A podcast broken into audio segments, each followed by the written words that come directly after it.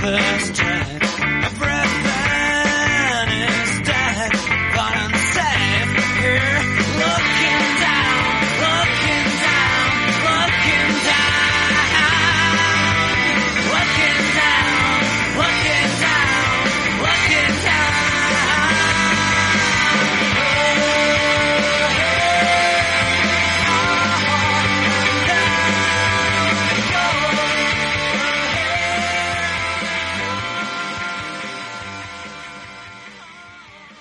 Pues buenos días, buenas tardes o buenas noches, amigos y amigas del Trail Running. Yo soy Pablo Castillo y os doy la bienvenida a un nuevo programa.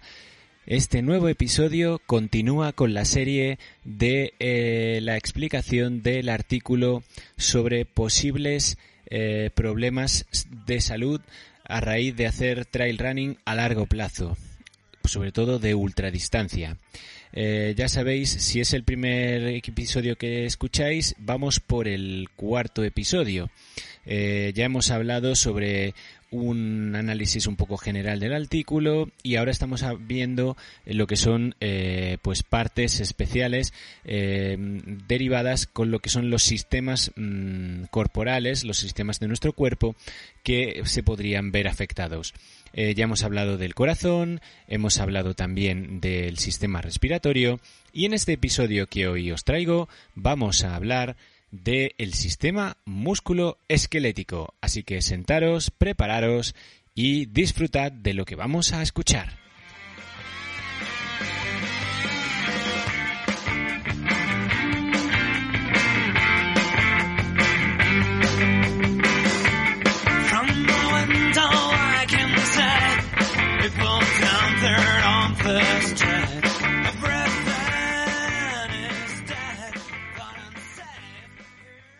Bueno, antes de nada os recuerdo que podéis encontrarme en Instagram eh, buscando arroba Pablo Castillo GR y por supuesto también en eh, YouTube. Eh, que simplemente poniendo Pablo Castillo Trail o Pablo Castillo os aparece el primer canal. Y por supuesto, mañana miércoles día 26 publicaremos el vídeo sobre la carrera por montaña Trail del Genal en la que estuve este pasado fin de semana. Bueno, pues vamos con el sistema musculoesquelético. Es importante eh, que pensemos que las lesiones musculoesqueléticas pues, son comunes ¿no? en, en lo que es la, la ultradistancia, su entrenamiento, su competición, sobre todo a largo plazo y estas lesiones pues pueden afectar a huesos, articulaciones, eh, zonas eh, de cartílago, de menisco y eh, en concreto, ¿no? También, por supuesto, los músculos, los tendones, los ligamentos y las bursas. Alrededor del 90% de las lesiones que se han identificado en este sistema derivadas del de, el uso y abuso, podamos decir, de la ultradistancia, eh, son, pues eso, derivadas de ese uso excesivo. Eh, la mayoría de las que se han identificado en los estudios que se han analizado para hacer este mega estudio, pues son lesiones menores y afectan sobre todo a las extremidades inferiores, especialmente al pie, al tobillo y a la rodilla. Nos indican también los investigadores que los factores de riesgo son multifactoriales, o sea que tienen muchas causas y eh, incluyen además los antecedentes de lesiones previas. Además, un mayor índice de masa corporal también ayuda, el tener una edad más avanzada, el volumen que estamos preparando de carrera y, por supuesto, una biomecánica inadecuada. A pesar de la prevalencia de las lesiones en la ultradistancia, los efectos acumulativos y a largo plazo no se han estudiado adecuadamente. Este es uno de los problemas que tenemos en nuestro deporte, que faltan estudios que acrediten muchas de estas investigaciones, estudios que acrediten o que validen de forma positiva o de forma negativa ciertos descubrimientos que por ahora suelen ser más anecdóticos o de simple observación. Pero seguimos. Eh, los investigadores nos indican que aunque la carrera eh, recreativa en general tiene efectos positivos en la resistencia ósea, ¿vale? Eh, la carrera regular de gran volumen podría disminuir la resistencia ósea del pie y aumentar el riesgo eh, de fracturas por estrés. ¿Y quién no conoce a atletas, sobre todo femeninas, que han tenido fracturas por estrés? Es importante que tengamos en cuenta esto. Se ha demostrado, como nos dicen los autores, que las fracturas por estrés eh, son relativamente frecuentes en estas carreras de ultradistancia y que pueden requerir un tratamiento médico prolongado y la ausencia de actividad deportiva durante bastante tiempo. Estas fracturas por estrés se suelen desarrollar debido a la sobrecarga en un hueso sano y normalmente la incidencia eh, se encuentra en cuanto a las personas que practican las carreras de ultradistancia entre el 5,5 y el 22% de los que lo practican. Aproximadamente eh, este 21% de las personas que lo sufren son mujeres, con lo cual es importante eh, tener en cuenta que este aumento de gasto que se produce en las carreras de ultradistancia, este gasto energético, también eh, es concominante con una degradación de esa masa ósea, con lo cual eh, se producen eh, estas lesiones. Y como os decía, los investigadores han detectado que la mayor parte se producen en el sexo femenino, con lo cual es importante que las chicas que escuchéis este podcast lo tengáis en cuenta, ¿vale? Que siempre os vigiléis cómo están vuestros niveles de calcio y cómo está vuestra densidad ósea. También es interesante eh, que varias investigaciones pequeñas eh, no mostraron evidencias de cambio agudo en las estructuras articulares eh, tanto de la rótula femoral como tibia antes y después de realizar carreras y entrenamientos de ultradistancia a largo plazo. Los atletas que empezaron la carrera con una tendinopatía demostraron, por supuesto, un empeoramiento eh, de esta cuando terminaron la carrera, ¿no? Y las lesiones de los tendones, por ejemplo, la tendinopatía o la, lesión del, del eh, tendón rotuliano o la lesión del tendón de Aquiles, ¿no?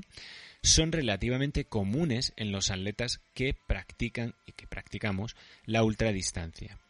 Y aunque en la mayoría de los casos todas las investigaciones han eh, detectado que son eh, lesiones leves, si no se cuidan y no se curan en su momento, pueden volverse crónicas y provocar ausencias prolongadas y recurrentes de nuestro deporte favorito, puesto que te tendrás que estar recuperando. Por lo tanto, los autores dicen que puede haber una asociación dependiente de la dosis entre el nivel competitivo de una carrera y la osteoartritis de rodilla y de cadera. Se ha demostrado que un régimen de carrera moderado, como decíamos antes, se asocia con una menor incidencia de osteoartritis o eh, tanto de en cadera como en rodilla en comparación con la población general. Pero sin embargo, las carreras de resistencia eh, se han asociado a una mayor incidencia de esta osteoartritis antes mencionada, tanto en cadera como en rodilla. Con lo cual, como veis, un ejercicio moderado, eh, carrera moderada, nos protege contra este problema, pero un exceso del mismo parece ser que lo agravaría. También tener en cuenta que lo agravaría en personas más propensas a ello. Otras lesiones que han identificado los autores eh, son, eh, eh, por supuesto, en las extremidades inferiores, por ejemplo, distensiones de ligamentos, esguinces de rodilla, esguinces de tobillo, síndrome de la banda iliotibial y, por supuesto, fascitis plantar. estas, pues, pueden producirse como consecuencia de lesiones al correr y suelen tener mejor pronóstico a largo plazo. También el dolor de espalda es una afección crónica común y se ha notificado en más o menos un 14% de los atletas investigados que practicaban eh, carreras de ultradistancia. Sin embargo, el origen del dolor no está necesariamente relacionado con la carrera de ultradistancia y puede ser el resultado de las actividades de la vida diaria. De hecho, normalmente, a menudo se considera que correr protege contra el desarrollo del dolor lumbar. Y por supuesto, yo os digo que no solo correr, sino también hacer trabajo de fuerza, que eh, en la zona de la faja abdominal, tanto zona de abdominales y zona de lumbares, nos va a proteger de tener estos problemas. Y bueno, no quiero alargar más el episodio de hoy, Nos quedan dos o tres sistemas que ver, con lo cual los seguiremos viendo en semanas posteriores, pero, como os decía, este sistema, el sistema músculo-esquelético, es uno de los que más se puede ver afectado por las carreras de ultradistancia. Con lo cual, mi consejo como entrenador es que moderemos esas carreras de ultradistancia, a, si os gusta hacerlas, pues a no más de dos o tres al año, y por supuesto que trabajemos mucho la fuerza para poder proteger todo el sistema esquelético y por supuesto el sistema tendinoso, ayudado por unos buenos músculos que lo protejan.